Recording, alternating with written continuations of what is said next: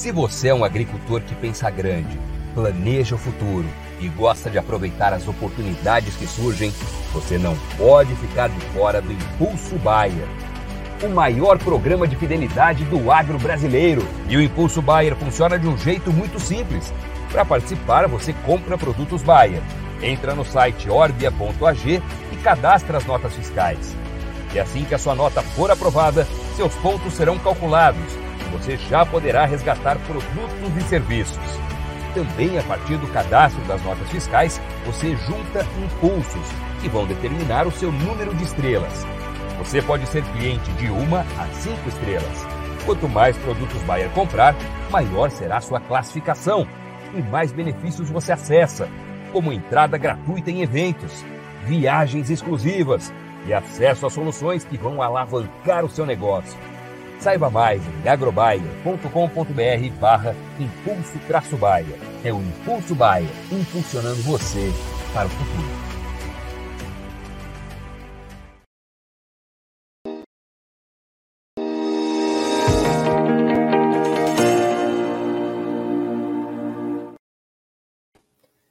Olá, você que nos acompanha aqui pelo Notícias Agrícolas, eu sou Letícia Guimarães e a gente começa agora mais um Realidades da Safra, esse quadro em que nós rodamos Brasil afora para saber como é que está a situação dos principais cultivos semeados aqui em solo brasileiro e a gente vai agora saber como é que está o trabalho da semeadura da soja no estado de São Paulo e para isso a gente chama para esse bate-papo a Ana Paula Nunes, que é diretora administrativa da ProSoja aqui do estado de São Paulo. Seja muito bem-vinda, Ana Paula. Bom dia a todos, bom dia, Letícia, bom dia aos ouvintes aí do Notícias Agrícolas. Muito bom estar participando aqui com vocês novamente. A gente que agradece, Ana Paula. É, Ana Paula, queria perguntar para você a, respeito das chuvas. Como parece que como todos os pontos do país, com exceção do sul, que a gente vê que o sul do país está debaixo d'água, uh, Aqui no estado de São Paulo também o plantio da soja está sendo prejudicado pela irregularidade das chuvas, é isso? Sim, esse ano está um ano diferente, né? Cada ano é um ano. E o que está acontecendo esse ano? As chuvas estão vindo, nós chamamos de chuva de manga, né? Elas estão vindo muito irregulares. Então, do mesmo jeito que tem áreas que chovem 20, 30, 40 milímetros, existem áreas que estão sem chuva. Então, isso está trazendo uma insegurança muito grande aqui para o plantio da soja. E aí, até esse momento, desde quando foi aberta a janela de plantio, quantos por cento da área aqui no estado de São Paulo já foram semeadas com a soja, Ana Paula? Olha, eu acho que se chegar a 50% aí do plantio, mas foram foi, foi começado um plantio logo no começo do mês, Aí depois esses plantios pararam, né, por falta de chuva e excesso de calor. E agora, semana passada e essa semana que está retornando o plantio. É, eu vejo aí uns 50% se tiver plantado. E normalmente, quando o regime de chuvas ele vem ali direitinho, contribuindo para esse trabalho do plantio da soja, a essa altura do mês, quantos por cento de área para o estado de São Paulo já deveriam ter sido plantadas? É, no mês de outubro, praticamente uns 80% já era para estar plantado, com certeza. Ou seja, colocando na ponta do lápis, a gente tem um atraso de mais ou menos quantos dias até o momento? Olha, eu com certeza 15 dias de atraso aí de plantio no mês de outubro. Ou por muita chuva ou por pouca chuva, dependendo da área. Uhum. E Ana Paula, com esse atraso, já existe alguma preocupação com a janela de plantio da safrinha de milho do ano que vem? Com certeza já está comprometida, né? Ainda nós estamos temos tempo ainda de recuperar, se realmente agora as chuvas ficarem mais regulares e a gente conseguir terminar esse plantio aí até meados de novembro, ainda tá, mas já já comprometeu um pouco a safrinha sim. E olhando para esse atraso, olhando para essa irregularidade nas chuvas, tem algum caso de replantio aqui no estado? São casos pontuais, são casos mais generalizados? Qual que é a realidade para o estado?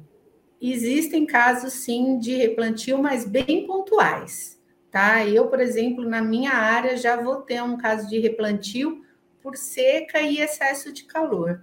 Então, mas são casos pontuais.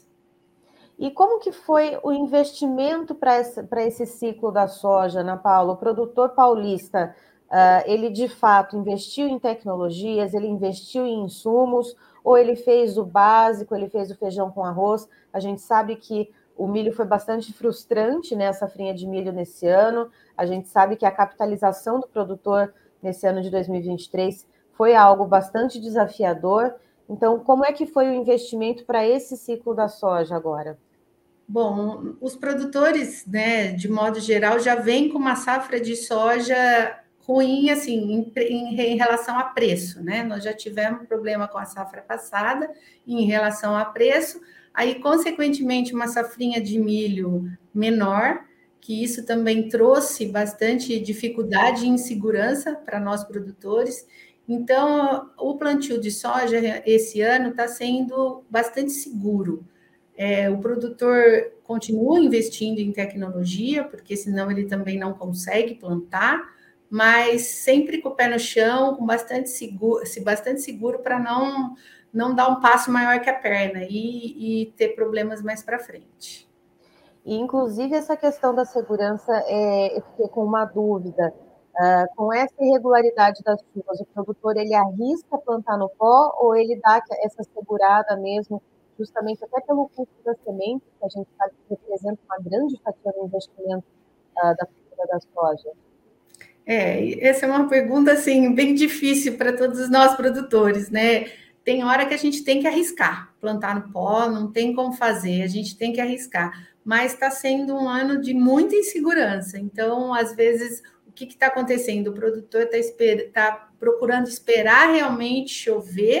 para poder plantar com mais segurança. E isso causa os atrasos no plantio. E essa insegurança, Ana Paula, ela tem também mexido com a questão das negociações uh, em contratos antecipados da soja? Com certeza, os contratos, as negociações estão bem devagar. É, nós não podemos fazer negociação nem contrato antes de saber como é que vai estar a nossa produção. Então, tá realmente está tá influenciando bastante nos contratos futuros.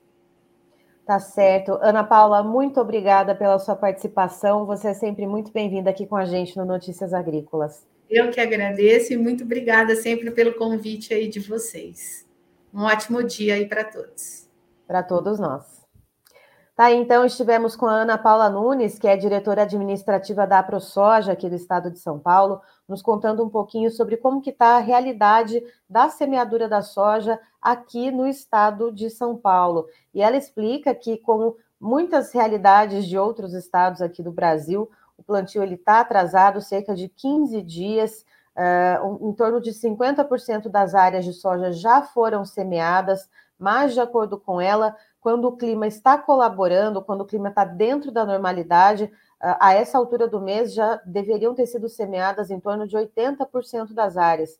De acordo com ela, então, as chuvas de manga, né, aquelas chuvas bem irregulares, aquelas chuvas manchadas, são as chuvas que têm predominado aqui no estado, por isso esse atraso, e isso também acaba prejudicando e gerando preocupações com a janela ideal do plantio do milho safrinha do ano que vem e também inseguranças em relação à trava de contratos uh, e negociações uh, em contratos futuros, então, com esse ciclo da soja.